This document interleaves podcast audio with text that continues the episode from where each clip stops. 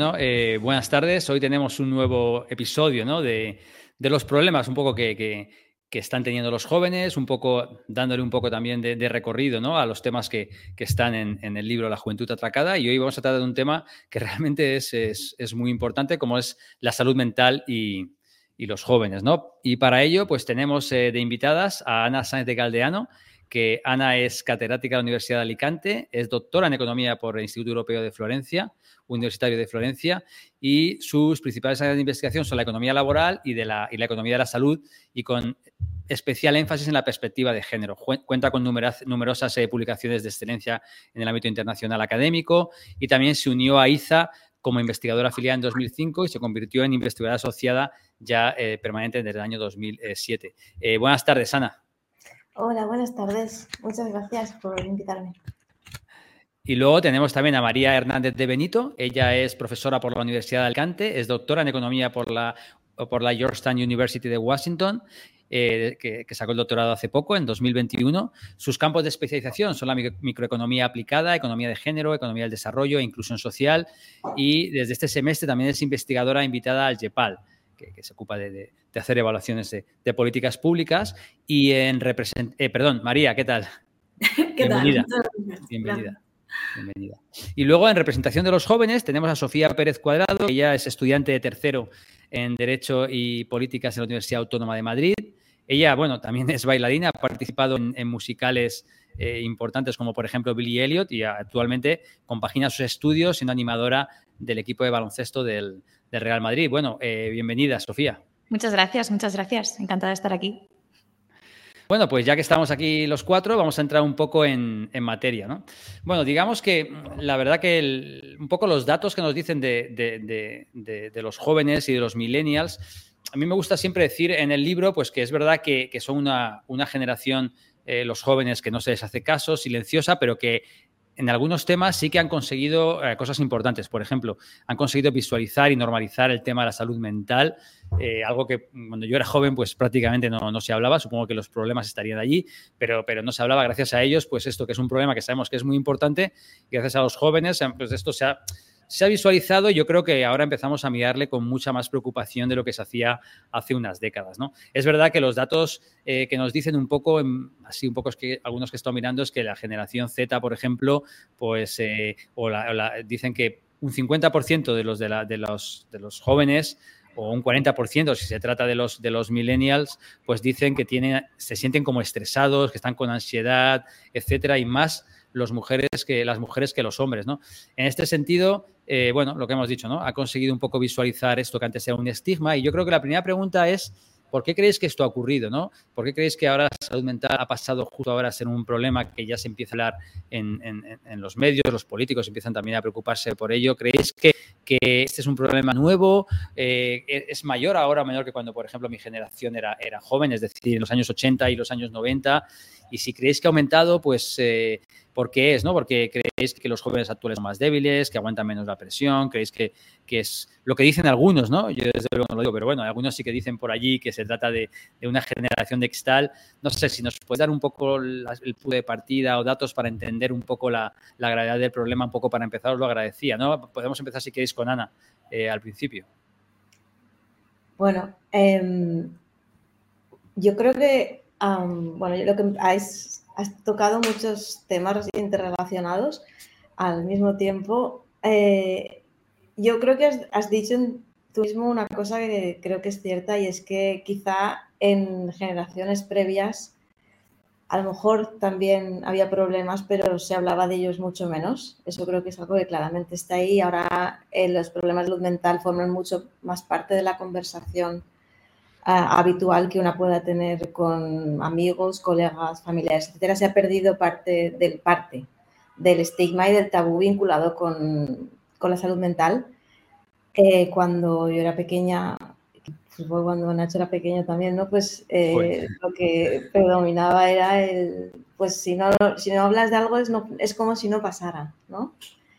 Pero las cosas pasaban. Eh, bueno, veía una, bueno, como habremos visto todos un poco de todo, ¿no? Y ahora, sin embargo, se habla, se habla de ello más, lo cual no quiere decir que los otros no, estemos también para hacernos mirar un poquito. Eh, creo yo. Eh, también creo que es innegable, supongo que de esto hablaremos luego, que el, shock de la pandemia ha, ha golpeado de manera muy fuerte a un colectivo que por edad es más vulnerable porque en la infancia y adolescencia es cuando muchas de las eh, capacidades socioemocionales se desarrollan y evidentemente no es lo mismo estar, pues, qué sé yo, eh, yendo a conciertos de Pearl Jam o tocando en garitos por ahí felizmente que estar encerrado en tu casa con todo el mundo esperando que sigas clases online, etcétera, y más eh, pendiente de las redes y ese tipo de cosas. Pero bueno, creo que creo, también creo que la, la composición del grupo es, eh, es, es, adecuada porque está muy bien que esté Sofía, que es tan jovencita, pero hablando con María también me he dado cuenta de que de que hay cambios progresivos eh, muy importantes. Y creo que María está entre Sofía y yo. Y, creo que estaría, está muy bien también que... Bueno, María, pues eh, ¿tú crees que, que, está, que está aumentando, que simplemente un problema de visibilidad? ¿Cuál es tu, tu opinión? Sí, yo como, perdón, tengo la garganta, como representación millennial, eh, sí me siento apelada un poco por, por ambos, ¿no? Como que creo que hemos vivido más en mitad la revolución en la visibilización de, de la salud mental, pero que no es una cosa del día, ¿no? de la noche a la mañana, que de repente se habla. Esto es algo que poco a poco ha ido mejorando generación en generación, por muchos motivos. No que es un problema nuevo y ahora hablaremos más, más de eso. Y bueno, en parte la visibilización creo que es en gran parte a, tener el lenguaje, ¿no? a tener el acceso a las herramientas de poder nombrarlo. Eh, cuando empezaron la revolución de los podcasts, por ejemplo, que falla por 2017, etcétera, el podcast más escuchado en España en iTunes era un podcast de psicología. Eh, empezamos todos a obsesionarnos, a escucharlos, al menos a de mi generación, ¿no? Y de repente decir, ah, que todo esto que nos pasa, que todas estas cosas, a todo, primero a casi todo nos pasa, podemos ponerle nombre, vamos, ¿no? Y como que se ha ido transmitiendo y era, o sea, te metes en Instagram, te metes a TikTok muchísimos de los, hay muchísimos psicólogos con calidad variable, pero hay mucha gente haciendo divulgación muy potente y entonces hay mucha más visibilización de, de todo esto em, y creo que es muy importante. Y se nota muchísimo en cómo hablan los chavales jóvenes, incluso cuando ven una película, que ven una película y te la analizan la relación entre los protagonistas utilizando frases de este es un estilo de apego evitativo y tal, que nuestra generación era algo que es que jamás nadie nos había explicado. En sí es nuevo, por supuesto que no, y de hecho el, has pedido números, es complicado en muchos indicadores porque no son necesariamente comparables para nada entre generaciones. Eh, para empezar, porque hay muchísimo de autoselección, en buscar un, diagnóstico Em, en cómo entendemos todas esas medidas ¿no? subjetivas. ¿Cómo valoras tu salud mental? Bueno, pues para eso tenemos que definir la salud mental de una manera parecida para poder comparar entre generaciones.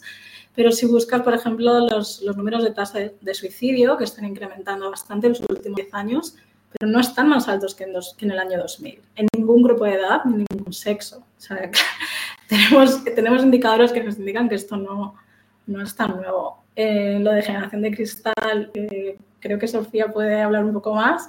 En mi generación éramos los ninis, ¿vale? Eh, es el mismo tipo de criminalización, de algún modo, que yo me gradué en el 2011 con una tasa de desempleo en récords históricos del 50%. entrábamos en un mercado laboral en el que las expectativas eran precariedad, sobrecualificación o la decisión que tomó mucha gente de tener que salir fuera algo que se ha romantizado mucho, pero tiene muchas consecuencias en salud mental, la experiencia migratoria y de ida y, también de vuelta, y en muchos medios de comunicación y muchos relatos, en muchas ferias de Navidad, eran, es que los jóvenes no quieren ni estudiar ni trabajar, cuando los números no eran esos. Entonces yo me siento muy identificada con esto de, de la generación de cristal.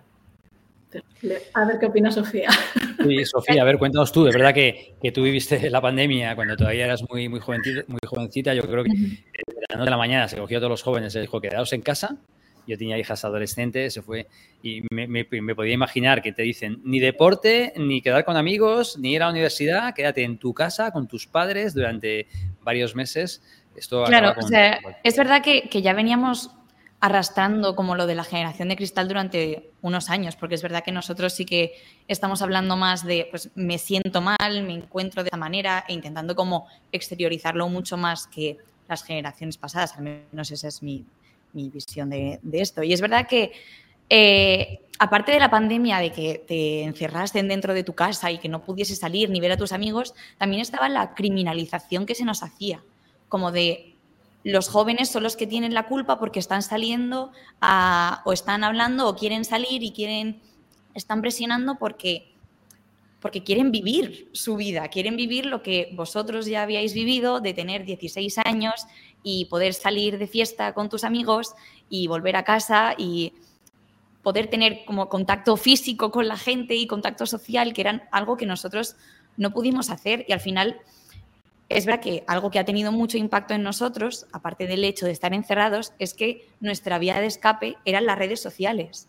Y era el conectarnos a través de Skype o de Teams, con lo que eso implica de estar totalmente conectados a el ordenador, a la tecnología, con eh, TikTok e Instagram, em, acechándonos por allá donde fuésemos y taladrándonos el cerebro con que todo el mundo estaba maravilloso y todo el mundo lo estaba pasando genial haciendo pan y eras tú el único que lo está pasando mal. Y entonces, claro, es como que al final creas dentro de, de tu cuerpo una sensación de impotencia, de yo soy la que lo está haciendo mal y todo el mundo lo está pasando genial, que eso al final te genera como conflictos.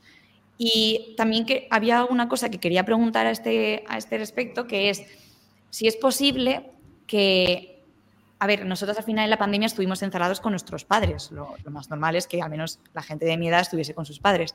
Entonces, si nuestros padres ya venían arrastrando problemas mentales, es posible que se hayan como trasladado a nosotros. Al final, sus problemas se agravaron con la pandemia y nosotros sufrimos como las consecuencias de esos problemas en nosotros. ¿Es eso posible o es algo que me estoy inventando?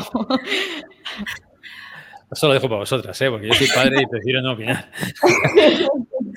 Bueno, a ver, no somos psicólogas ninguna de las dos.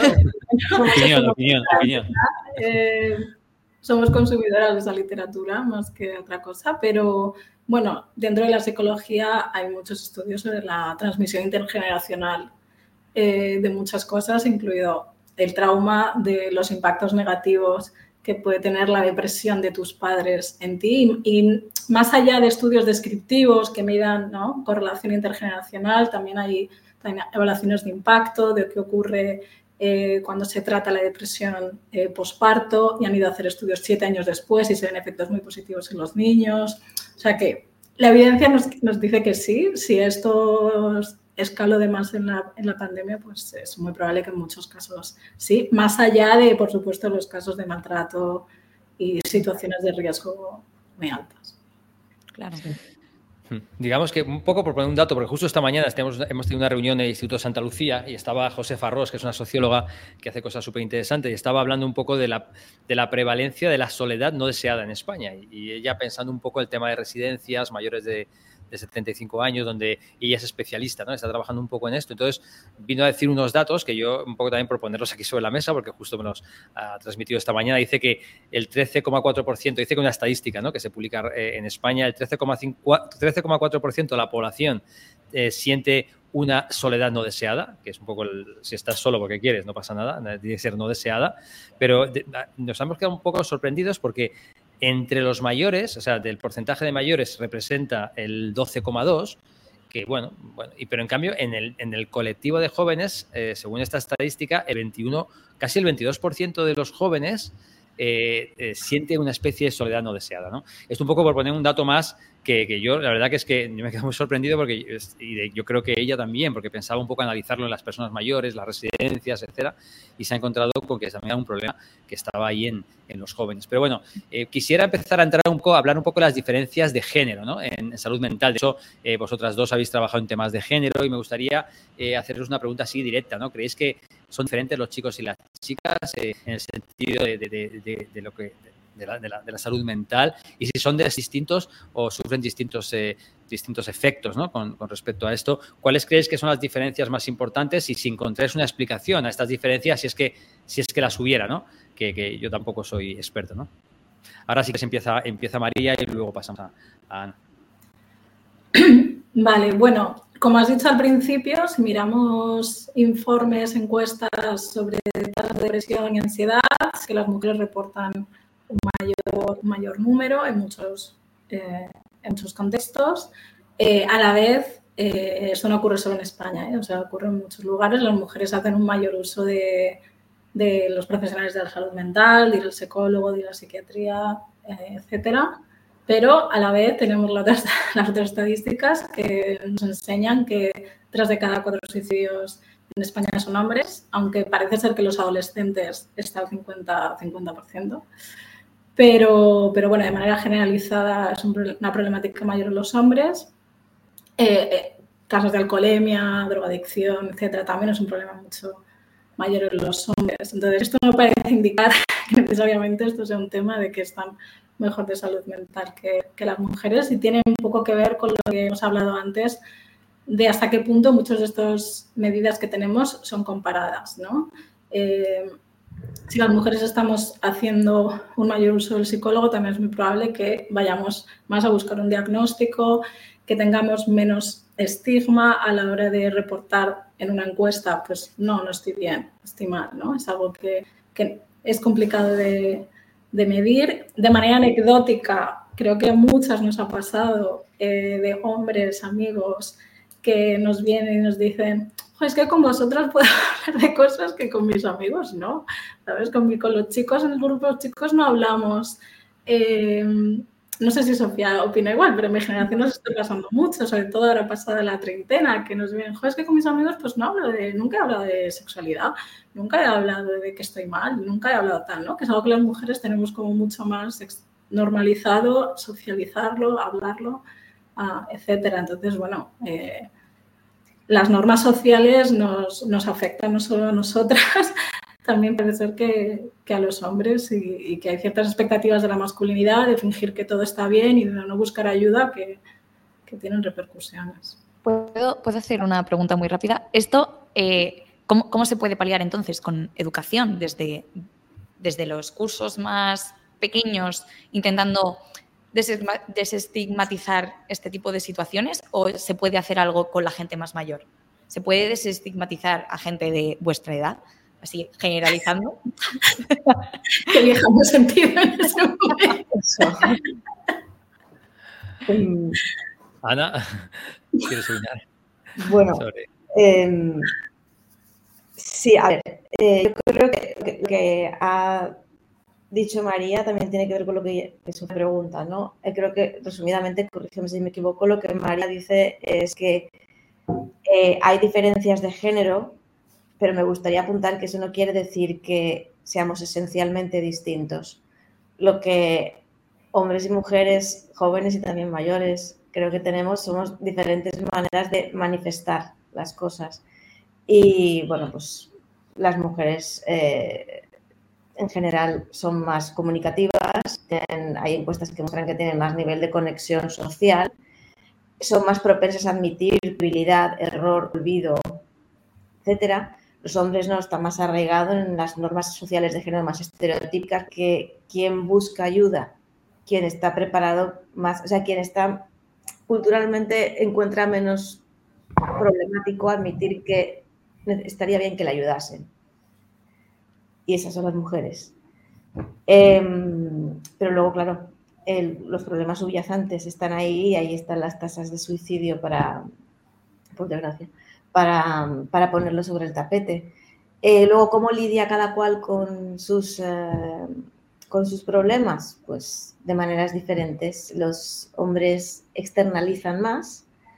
Eh, con externalizar quiero decir, pues en general, en promedio, más uso de drogas, más comportamientos que generan desorden, caos, también más comportamientos violentos, etc. Las mujeres internalizan más puede hablar, hacer cosas más tranquilas, también desórdenes alimenticios. Eh, y cómo se, cómo se, cómo, o sea, cómo se reeduca esto, ¿no? Yo creo que con las generaciones más avanzadas es bastante más difícil porque las normas sociales se arraigan desde bastante temprano y moverlas es complicado, pero creo que también por ahí se puede avanzar. Em, que esté en el debate eh, público creo que es bueno, pero creo que definitivamente es, bueno, no solamente en temas de salud mental, también en otros temas, en educación, etcétera, creo que la intervención temprana es crucial, es muchísimo más efectiva. Eh, si se hace pronto, mejor. Porque, bueno, hay cosas que, que es muy difícil cambiar, yo creo, a ciertas edades, ¿no? Eh, ahora quizás no sea tan frecuente, pero por no, o sea, en general, al menos en mi generación, creo, es una cosa que se suele decir en modo anecdótico. Eh, si tú vas en un coche de copiloto y va conduciendo un hombre y, está obviamente perdido, pues no, nunca está perdido. preguntamos, no pregunta, no pregunta, no preguntes, y él tampoco pregunta. No pregunta nadie ahí dando vueltas. Después de ya, pues después del típico intercambio poco edificante sobre que sí que estamos perdidos, no estamos perdidos, al final llegas a algún sitio, pero la cuestión es no pedir ayuda, no externalizar un error tan absurdo y tan insignificante como perderte. ¿Qué pasa por perderte? Yo me pierdo todo el rato, no pasa nada, ¿no? Em, y esto, pues, eh, si no hacen eso, a menudo, que vayan al psicólogo o que busquen ayuda terapéutica, es, yo creo que es mucho más complejo. Por otro lado, creo que esto es un problema de todos, o sea, es un problema para ellos, pero es un problema de todos, porque los problemas que hay de alguna manera se manifiestan y tienen externalidades sobre, sobre las personas que te rodean, ¿no? Sea problemas de los padres afectando a los hijos, sea problemas de los hombres afectando a sus familias, a las mujeres, etc. Entonces yo creo que la intervención temprana en este caso es, eh, potencialmente muy efectiva. Vale, Tú, Sofía, eh, tienes esa, esa, percepción también en que quizás está como sobredimensionado en las estadísticas si es que las mujeres aparecen más un poco porque afrontan el problema y por lo tanto lo hacen más visible o tú sí que ves diferencias importantes en... O sea, no, a ver, no tanto diferencias importantes, es verdad que eh, desde mi perspectiva los tipos de problemas eh, de salud mental que afectan a hombres y a mujeres son, como han puesto de manifiesto Ana y María, eh, son diferentes. Y la cosa es que escuchándolas, yo no he podido evitar pensar en que, claro, al final nosotras como que nos mantenemos para, para nosotras el problema, no lo no lo transmitimos al resto, mientras que su forma de lidiar con ese, o sea, la forma de los hombres de lidiar con ese problema de salud mental es exteriorizándolo y, por ende, afectando a otras personas, porque al final eh, su drogadicción puede afectar a la gente que tienen alrededor. Al final, como que eh, siento que por culpa de estos estándares sociales y estos comportamientos eh, tan marcados de, los géneros que tenemos en la sociedad, pues al final las que seguimos saliendo perjudicadas somos nosotras, porque colateralmente vamos a, sentir los efectos de sus problemas de salud mental. Y eso eh, era hilado con una pregunta que también quería hacer, que era, em, al final, si somos nosotras las que hemos logrado eliminar el tabú de manera un poco más efectiva con respecto a la salud mental y a cómo nos sentimos, eh, ¿eso implica que es nuestra labor eliminar el tabú también para los hombres? Porque al final, si nosotras somos las concienciadas, ¿tenemos que concienciarles a ellos y por lo tanto ponernos más carga a nosotras? ¿O eso es contraproducente? Creo que esto es un debate que nos vamos a salir un poco de la parte más económica y tal. Eh, creo que estamos hablando más de de labor como sociedad y no tanto de decir nuestra labor hacia nuestras parejas, hacia nuestros hermanos a, nivel individual. Y un matiz, o sea, yo cuando he, dicho esto, o sea, no, no es que niegue que las estadísticas de mujer que sean peor en depresión y en ansiedad, y de hecho hay muchísimos factores de riesgo que nos afectan más a nosotras, ¿no? La carga de los cuidados, que mm, a la vez una mayor participación en la economía, pero no un paralelo descenso igual en esa carga, la presión de la fertilidad, que desde luego en mi generación seguimos eh, sintiendo de una mayor manera y los estudios en la brecha de género post el primer niño creo que avalan bastante de, estos miedos. Eh, has referido Ana, ¿no? Lo, esta, toda, esta, toda esta presión en, en, nuestro físico, los trastornos alimenticios y todo eso. O sea, hay, hay muchos motivos. Lo que queríamos decir es que, bueno, que no sabemos hasta qué punto esa brecha de género está enmascarando también mm, problemas muy importantes en los hombres cuando vemos las estadísticas de, de suicidio y, y, todo esto. Entonces, eh, si es nuestra labor educar a mujeres en sí, es, es, un debate mucho más complicado, creo. Quería eh, pasar ahora al tema de la tecnología. ¿no? Es verdad que los jóvenes actuales son, eh, dicen, nativos digitales. Es verdad, la tecnología la llevan usando desde, pequeños, eh, prácticamente desde la cuna, ¿no? como se dice muchas veces, ¿no? Con, con, los iPads. Pero también me gustaría saber vuestra opinión con respecto a la tecnología y la salud mental, porque es verdad que, cuando yo era joven, pues siempre había alguien, o un capullo, siempre había por ahí que te buscaba la, las cosquillas, se metía contigo, el típico bullier, el típico abusón, pero digamos que era uno que estaba en el cole o dos, tenía, es verdad que era muy cruel muchas veces, pero, pero claro, es que ahora con la tecnología, eh, según a qué edad tengas, pues estás expuesto a, que el capullo sean 100 a lo mejor, porque es como que al final te conecta con mucha gente de una forma anónima y, yo no sé en qué sentido, en qué medida podéis, habéis podido ver algún trabajo o vosotras mismas tener algún tipo de, experiencia en cómo la tecnología, que sabemos que, que, que, es maravillosa para muchas cosas, quizás para aquí pueda ser eh, pues algo que pueda estar afectando negativamente, ¿no? No sé si ahora eh, me parece que pasaría primero Ana, ¿no? Sí, bueno, creo, creo que el, Uh, lo que te refieres es que la tecnología es una nueva herramienta a través de la cual ejercer el bullying. No, no sé si es la tecnología a través del bullying o a través de, de cosas que se me pueden escapar, ¿no? Pero sí que es verdad que lees que parece que pudiera estar influyendo, ¿no? Y, y no, no, no, tengo muy claro el mecanismo, la verdad. Sí, a ver, hay eh, bullying, lo que, empezando por el bullying, bullying ha habido, yo diría siempre, eh, ¿no? Cuando íbamos al colegio, pues sí, sí. Eh, no, no, quedaba de hostias a otro, la otra que decía barbaridades a otra, en fin, pasaba de todo, ¿no? O incluso había violencia eh, y estaba mucho más normalizado, pienso que hubiese violencia. Yo, te, uno de mis recuerdos más vividos con cuatro o cinco años es que me fracturé el codo por un montón de sitios porque me caí torpemente. Y esto fue en el recreo del mediodía y, y no dije nada hasta llegar a casa a las cinco y pico de la tarde, porque la profesora te pegaba. Sí, cuando se cabreaba te pegaba. El traumatólogo flipaba, pero violencia había. Eh, el bullying lo que pasa es que ahora hay una manera más de hacerlo. Y es a través de pues, eh, redes sociales, grupos de WhatsApp. Aquí Sofía sabrá mucho más eh, cómo, cómo funciona, pero hay una manera más.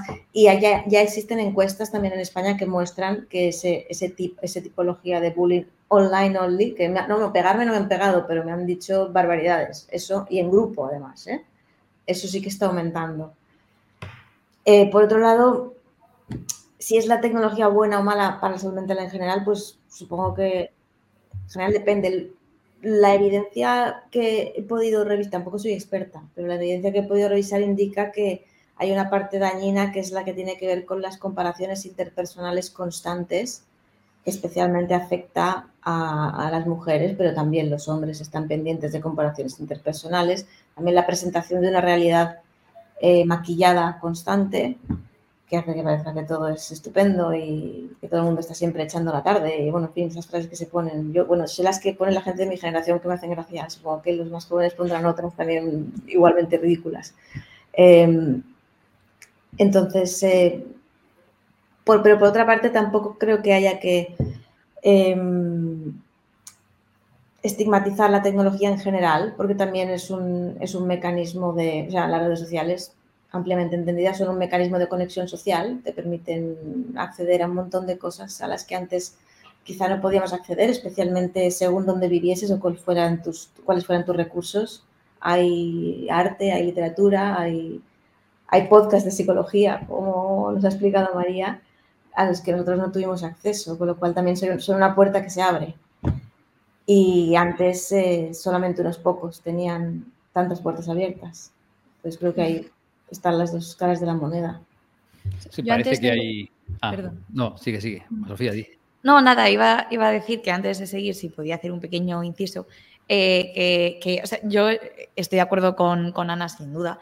Eh, la tecnología no hay que estigmatizarla ni, y, evidentemente está de nuestra parte y nos está ayudando para muchas cosas, pero es verdad que yo como parte de esta generación que ha crecido con la tecnología toda nuestra vida, es verdad que mm, pese a que sí estamos mejor comunicados con nuestros padres y salimos de fiesta, eh, ese remordimiento que te surge cuando estás en tu casa, sentado en el sofá, viendo que o están tus amigos en una fiesta y no te han invitado y lo suben a Instagram porque es lo que hacen, porque no lo piensan dos veces. O eh, ves a la influencer de turno eh, subiendo lo que como en un día y de repente eh, te entra la movida mental diciendo, Dios mío, Dios mío, ella come mucho menos que yo, debería empezar a comer así porque claro, es influencer y le va bien. Y entonces es como, ya no te sometes a eh, críticas cuando estás solo fuera de casa, sino que estás en tu espacio seguro, en tu cama, en la comodidad de, tu hogar y, y, todavía estás sufriendo. O sea, como que no hay tregua de ese sufrimiento. Entonces, sin duda, el WhatsApp funciona para mandar los deberes, pero es verdad que a lo mejor las redes sociales en sí sí que hay que empezar a tratarlas menos como, como algo súper útil que nos ha servido de muchas cosas y más como algo que nos está generando muchos problemas, creo yo. Sí, bueno, hay, hay, un debate ahora que dicen que, que, a mí me lo habían dicho, pero yo lo he incumplido con, con al menos alguna hija, eh, que no des las redes sociales hasta los 16 eh, años, ¿no? Que, que, parece que hay expertos que te dicen que, que es lo peor que puedes hacer, ¿no? De, me acuerdo de una conferencia, es que no me acuerdo, es un tío de Harvard, súper famoso, es que ya no viene el nombre, que básicamente preguntó, ¿cuántos eh, dejan ir en la conferencia, ¿no? ¿Cuántos dejan ir a sus hijos a la tienda, a sus hijos de 10 años o menos de 10 años o 11 años a la tienda solo a comprar el pan? Y, nadie levantó la mano. ¿Y quiénes iban ellos cuando eran jóvenes? Y todos aquí, eh, con 10 años íbamos. ¿Y cuántos de, le dejan al niño el móvil? Y todos los que no dejaban ir al niño a comprar el pan solos o a comprar el supermercado solos, todos le dejaban el móvil abierto ahí con 10 años, ¿no? Entonces, no sé, María, ¿cuál es tu, tu opinión a, todo esto? Bueno, yo creo que es lo más interesante y vamos a un debate ahora mismo internacional eh, con lo que acaba de ocurrir en, Estados Unidos. ¿no? Con, con, la pregunta que, que estaba haciendo Sofía, hasta hace poco pues hay, había hay poca evidencia, ¿no? porque es como, vale, las redes sociales correlacionan con mala salud mental, pero es la gente que está más aislada y con peor salud mental la que de por sí pues, abre más las redes sociales. ¿no? Pero hay un paper preguntado antes por publicaciones del año pasado en el American Economic eh, Review ¿no? que explota la introducción de Facebook. ¿no? Facebook nace en Harvard eh, y no se, no se abrió eh, para todo el mundo, lo fueron instalando a través de servidores por las universidades. ¿no? Entonces van viendo cómo, conforme lo van viendo en universidades americanas, pueden ir explotando ¿no? esta cosita escalada, escalada que nos gusta a los economistas para identificación causal y encontrar efectos muy negativos en salud mental. Y los mecanismos que, que indican son esta de comparativa eh, entre la gente. Pero bueno, o sea, hay una denuncia ahora mismo conjunta de 33 estados en, en, Estados Unidos contra Meta, la empresa de Facebook, e Instagram.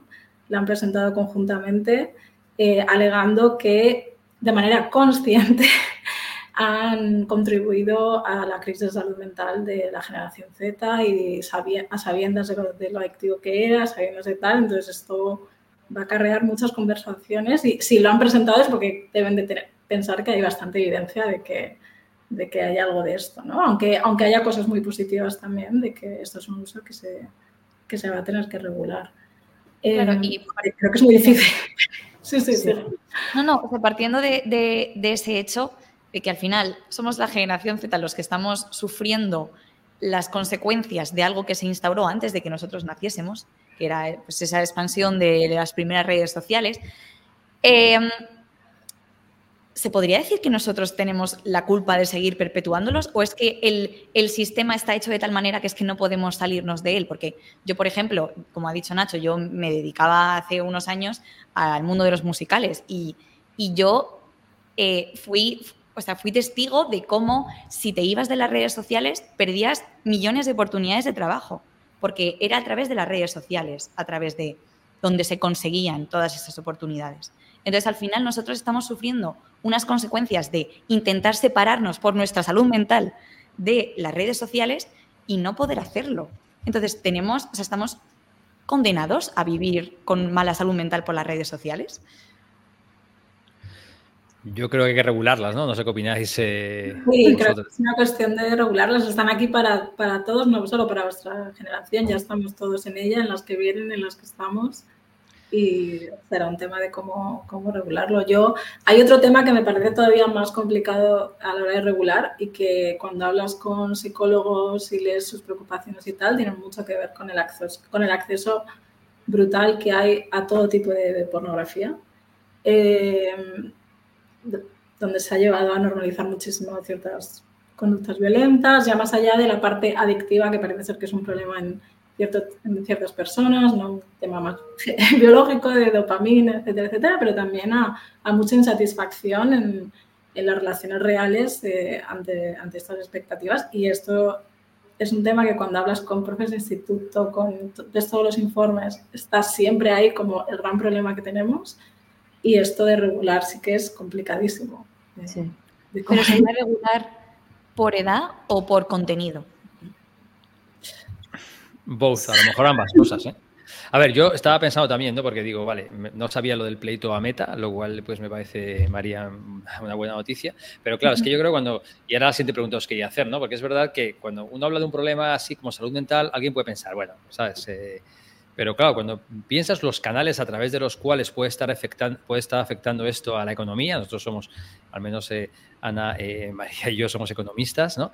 Digamos que los impactos pueden ser muy grandes, ¿no? En ese sentido, la demanda que le pueden hacer a, a Meta, si realmente se encuentran efectos causales y se encuentran eh, canales a través de los que puedes estar afectando a la economía en su conjunto, pues puede ser una demanda de bastantes millones, ¿no? Entonces, a lo mejor sí que os pediría eh, a vosotras dos si pudierais un poco identificar esos canales que creéis que pueden estar afectando a la salud mental, a la economía, un poco, porque a veces hace falta ponerle un poco de, es un poco frívolo ¿no? hablar de, economía cuando estás hablando de un tema tan grave como la salud mental, pero a veces poniéndole números o poniéndole efectos que puedas tener, pues la gente se lo empieza a tomar más en serio, como, acaba ocurriendo con muchas cosas. No sé si ahora quieres ir tú primero, María, un poco, o Ana, me da igual, eh, cuáles son los efectos ¿no? que, que creéis que, que podría estar generando todo esto en costes para la economía, para la sociedad, etcétera. Sí, bueno, es que con el tema de, la economía es de causa y efecto, ¿no? O sea, los temas económicos son factor de riesgo eh, para la salud mental, los problemas de salud mental tienen efectos de vuelta para la economía, ¿no? Yo que me dedico más al, mundo del desarrollo, hay bastante evidencia de esta relación, ¿no? Bidireccional, de intervenciones para la pobreza que acaban, para aliviar la pobreza, que acaban teniendo efectos muy positivos en salud mental y eh, intervenciones psicosociales que tienen efectos en participación laboral, etc. De cuantificar en conjunto es muy complicado, eh, además ligándolo a la pregunta que ha hecho Sofía antes, ¿no? esto tiene efectos intergeneracionales. Si pensamos literalmente en el inicio, hay muchísima evidencia de que la situación eh, de las madres cuando están embarazadas tiene impactos económicos después. Eh, si tú has sufrido episodios de estrés, se te sube el cortisol, esto tiene efectos de desarrollo en el feto, que se ha demostrado en, utilizando estas cosas que, explotamos en, la evidencia empírica, pues mujeres que estaban en una guerra, en un atentado terrorista, tal, ¿no? que sufrieron estos episodios de estrés, luego ver cómo los niños que nacieron después tienen peores eh, resultados laborales, 20 eh, años después. Entonces, empezando desde ahí.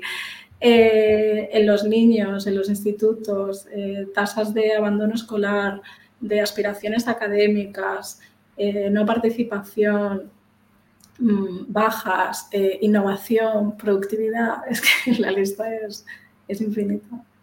Por supuesto, el suicidio, o sea, en Estados Unidos está decreciendo la esperanza de vida en algunos grupos por culpa de, estas, las, muertes de la desesperación que, que llaman.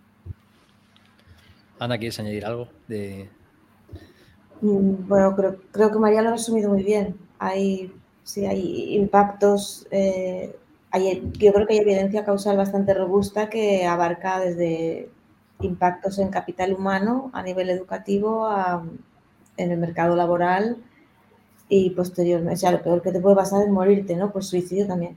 Pero desde que te encuentres mal hasta que te mueres, pues pasan muchas cosas también muy, muy malas. Y sobre todo también creo, bueno, es un poco repetir lo que ha dicho María, la cuestión bidireccional. No es la salud mental causando peores eh, indicadores socioeconómicos, más miseria, más pobreza, más eh, también es la pobreza, la desigualdad, la miseria generando problemas de salud mental. La salud mental no es una cosa, o sea, una cosa que antes, por ejemplo, me he olvidado decir, evidentemente hay, como en tantas otras cosas, hay un componente genético, pero el componente genético no lo es todo. Y además, genéticamente, al menos los últimos estudios del genoma que se han hecho, indican que los hombres y las mujeres no diferimos eh, de manera significativa en, em, en, en, cuestiones genéticas que determinan la probabilidad luego de sufrir diferentes problemas mentales. Entonces, eh, no son solo los genes, también es el entorno. Y, este entorno no, no, siempre lo eliges, con lo cual, pues, eh, aparte de que si estás mentalmente mal, te va a ir peor en el mercado laboral, también si estás mal en el mercado laboral, puedes acabar hecho polvo. Eh, creo que va en las dos direcciones. Y entonces, y eso no es... Perdón, Perdón, no, no, no, sigue, por favor. Bueno, y además lo que decía María de no es solamente mis efectos sobre mí, es los de, pensemos los intergeneracionales que ha dicho María, pero también entre las parejas, el cuidador, la cuidadora, el, el que la aguanta, el que la aguanta. O sea, es, creo que es complicadísimo hacer un cómputo global. O sea, yo quería preguntar si, si al final esto es un círculo vicioso, porque así para informarme un poco antes de venir aquí, eh, eh, me he empezado a buscar en internet cuánto costaba una terapia, así estándar. Eh, y es que podía ascender a los 95 euros una, una sesión de psicología. Entonces, ¿es solucionar un problema de salud mental solo una posibilidad del primer mundo?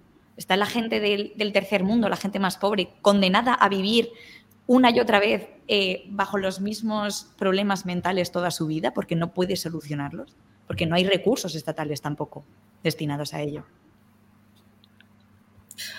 Bueno, yo, o sea, desde el punto de vista de, de la economía del desarrollo, que trabajo más en, en este tipo de, de, contextos, es un tema cada vez más importante. O sea, ahora hay muchísimas intervenciones que se hacen, eh, en, por ejemplo, me he leído ayer un paper en Kenia donde además de una intervención económica venía eh, con una intervención eh, psicológica también. Eh, se ha hecho hasta con chicos en Uganda que salían de la guerra, se les ha dado terapia conductual. O sea, esto es un tema que está bastante, bastante ligado, pero volviendo además a nuestro tema de la juventud, ¿no? que creo que, nos hemos desviado un poco, es que cuando preguntan, bueno, una solución para tal, no, es que es integral. Es que a la misma manera en, en, la que hay que aumentar todos los recursos que podamos para universalizar el acceso a la salud mental, a los psicólogos, a la terapia, como he dicho, es absolutamente prohibitivo para muchísima gente poder pagarse un psicólogo, las listas de esperas son altísimas, etcétera. Es que eh, todo lo que se está hablando en los otros vídeos, ¿no? que supongo que está grabando Nacho, de la precariedad laboral, de, del acceso a la vivienda, el coste de vida, etcétera, eh, todo tiene que ver, todos son factores de riesgo. Y ya relacionándolo con, con el libro de, de Nacho, eh, se podría decir que a pesar de toda la evidencia empírica que tenemos, de que aumentando la salud mental, aumentamos exponencialmente la prosperidad social en general, eh, ¿es posible que como son los jóvenes los que están poniendo esto sobre la mesa, no se esté actuando porque sigue sin salir rentable? Porque son los jóvenes, una minoría de la población. Al final, lo que les importa a ellos no importa tanto. ¿Es eso posible? Yo, yo, es que desconozco muy bien en la cartera de servicios públicos, creo que siempre dicen que van a meter el tema este, pero nunca lo acaban metiendo, ¿no? Claro. Eh, no sé si vosotros habéis mirado esto. Sí. ¿Quieres contestar? Ya. Ana. A ver, es cierto que, la, um, es cierto que a menudo se habla de ello, pero medidas concretas que me conste, eh, me puedo equivocar, ¿eh? pero al menos en términos de acceso a terapia vía sistema público, por el momento creo que no hay. Em, ah, creo que Sofía ha dicho algo que, a ver, no, no, soy experta justamente en esta pregunta, pero creo que tiene mucho sentido y es que la pirámide poblacional no ayuda. Con una población que envejece a pasos agigantados y con la fertilidad que decrece, pues sí, sois minoría. Eh, y esto, evidentemente, eh, los políticos lo saben, saben quién va a votar, saben que la mayoría de las personas que votan son mayores y tienen más en cuenta sus preferencias.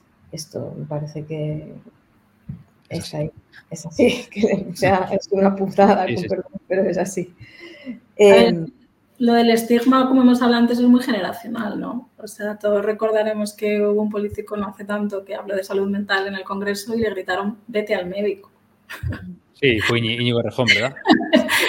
Entonces, eh, sí, bueno, lo que ha dicho Ana, o sea, sí hay, sí hay manera de acceder a, terapia por, por, el salud público, pero es, lentísimo. O sea, en algunas comunidades la lista de esperas de más de dos meses para que te den la primera vez en atención de salud mental y si necesitas tratamiento de una manera eh, frecuente es muy bajo. Eh, bueno, estamos grabando el podcast justo después de que se ha asumido el nuevo gobierno y han vuelto a hacer un gran discurso ¿no? de, la intervención de la salud mental en el sistema público, etcétera. Y bueno, pues, Pero si no se materializa en cosas fácticas, poco podemos hacer, ¿no? Bueno, sí, luego, eh, Ana, Ana. bueno, en, en Italia que no es Suecia, Finlandia, o sea, yo adoro Italia, ¿eh? pero bueno, que tampoco es el país con la renta per cápita más alta de, de, toda la OCDE. Eh, se introdujo en el 2002, creo que fue el llamado bonus psicólogo, que da, bueno, es proporcional a la renta, te dan hasta 600 euros para, para poder eh, gastar en sesiones de, psicoterapia con, con, terapeutas debidamente registrados. Si te vas a, yo qué sé, coach que lo mismo dice como sapio, que, que, yo que, sé, que te levantas a las 5 y te bebas un zumo verde, pues ahí no te van, ¿no? Pero eh, a mí eso me parece una medida, es, es bueno, es, es, un buen comienzo, ¿no? Eh, además porque se ha hecho de manera proporcional a, a, la renta. 600 es lo máximo que te dan, si me parece que el, el, el índice socioeconómico está, pues, no sé si a lo mejor era para rentas de como mucho 15.000 euros al año y luego pues, se va rebajando. Bien, la idea no es subvencionarle el psicólogo a Botín, que encima probablemente no iría. Em, y bueno, y también curiosamente con esto que ha pasado en Italia, esto se inició en el 2002, pero se, se, en 2003, se va, se va, a intentar que se quede de manera estructural a partir de 2024, luego veremos qué pasa. Eh, ¿Qué ha pasado con esto? Y aquí volvemos al tema de educativo ¿no? y desestigmatización, desestigmatización desde, si es posible, edades tempranas. Pues que como no le han puesto una pistola en la cabeza a nadie para que utilizase el bono, pues en torno al 70% de los usuarios son mujeres. Anda, 70. Sí. Muy significativo, sí, sí. Bueno, digamos que ya estamos un poco terminando, ¿no? Porque ya hemos cogido todos los temas, pero yo tengo una curiosidad que me olvidé preguntar el otro día a los de a los que hablamos del mercado de trabajo y que le he querido ligar aquí un poco. Y es que cuando yo me junto así con, pues, con grandes empresas normalmente, que son reuniones así de ellos, de grandes empresas, consultoras, etcétera, ellos siempre me dicen algo que yo no comparto, pero como yo estoy en el mundo de la universidad y tal, y, y no, no, estoy en las empresas, ellos me dicen que los jóvenes de ahora eh, pues que no se quieren esforzar, como que digamos que no aguantan la presión, que mm, un poco lo de antes de la, un poco lo de antes de la, de la generación de cristal, pero un poco más llevado al extremo, es decir, que cuando que ellos tienen como otros valores distintos, que ellos em, no sé, como que no están dispuestos a sacrificar su vida personal a cambio de que haya un futuro ascenso, etcétera. ¿no? Un poco es la, visión. Yo siempre les digo, oye, a ver, nosotros somos economistas y, tenemos el consumo y el ocio en nuestras, nuestras preferencias. ¿No será que le estéis pagando menos que a los que se exportaban más? Y ellos quedan así, no, es lo mismo. ¿No será que cuando ellos, eh, cuando hace unos años, pues había mayor probabilidad de promocionar después del esfuerzo y ahora el... Entonces, no sé, un poco así. Es verdad que se me sale un poco, pero aprovechando que las dos eh, trabajáis en, en, sois economistas y un poco así relacionado también la opinión de Sofía, ¿creéis que, que esto puede tener algo que ver con que son distintos o cuál es vuestra, vuestra valoración a esto? yo creo que, la clase empresarial se queje de la clase trabajadora es algo innato al sistema capitalista y lleva sucediendo desde la noche de los tiempos, ¿no? También hay probablemente la cuestión generacional, ¿no? Pues, pues nuestros padres, eh, bueno, Nacho, pues tú y yo, pues ni hicimos la revolución ni corrimos delante de los grises, ya ves, ¿no? Luego, pues luego vino lo de que si los ninis, que si tal, que luego pues ahora resulta que son de cristal. A mí todo eso me pone negra, eh, creo que es la palabra. Eh, pero, pero bueno, no sé, que pero por otro lado, a mí jamás me han llamado por cuestión, una cuestión meramente etaria. A mí me han dicho muchas cosas en la vida, pero no me han dicho que, se, que pertenezca a la generación de cristal, porque soy de una generación. ¿Pero crees que, hay un cambio de valores o algo? Eh, te paso si quieres, María, y luego ya Sofía.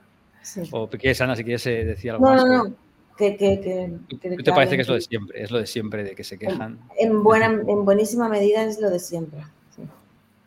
Creo que hay un poco, yo opino, o sea, creo que hay un poco de las dos. Creo que hay un poco lo de siempre y además que muchas de las cosas que se quejan no es de que quieran trabajar menos, sino de que la gente está exigiendo más, eh, que simplemente se cumpla incluso la regulación que ya existe. O sea, ya incluso sin, ahora hablamos más ¿no? de, qué otros cambios puede haber en, en temas laborales, jornada laboral, etcétera, es que se quejan de que los jóvenes no quieren hacer eh, horas extras sin que les paguen. Ya, bueno, es que es su derecho laboral.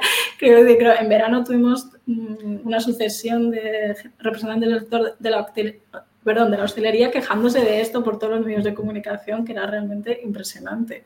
Bueno, estáis reconociendo que lo que os molesta es que los jóvenes eh, respeten sus derechos laborales. ¿no?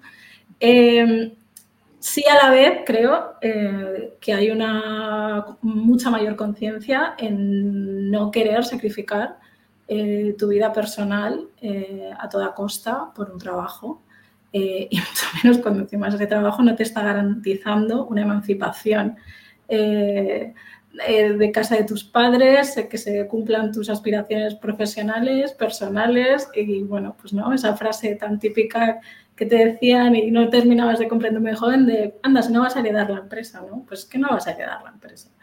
Y en esto hay bastante más conciencia, que creo que en mi generación ya peleábamos bastante y yo cuando hablo con amigas que están en empresas, en las que llevan mucho tiempo y ven a la gente nueva, francamente lo vemos con admiración, lo claro que lo tienen, ¿sabes? Que si tu horario laboral es este, pues es este.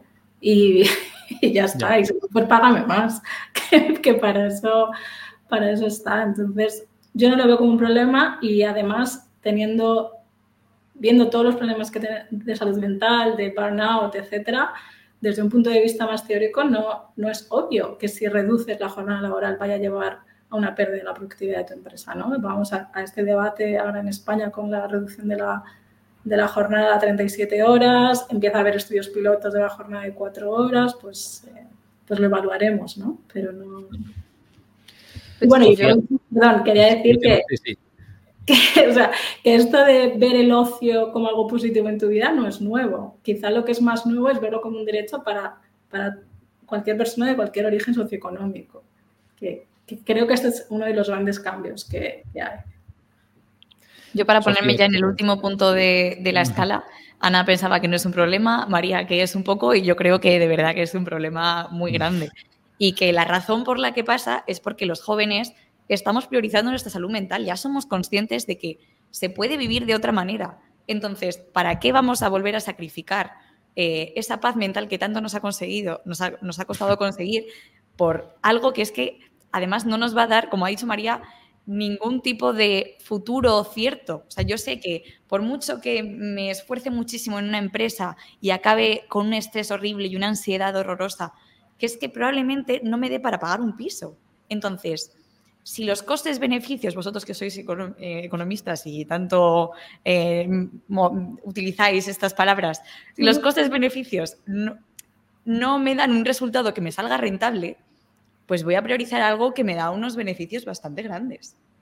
Entonces, yo creo que, es por eso y que las empresas ahora se están dando cuenta de que los trabajadores, bueno, la nueva tanda de trabajadores que vienen eh, no están dispuestos a trabajar de manera precaria, como ha dicho María, eh, sin, ningún tipo de aseguramiento en el futuro. Entonces, las empresas ahora están viendo que tienen que poner de su parte para o asegurarnos salud mental o asegurarnos prosperidad económica, pero algo, alguna de las dos.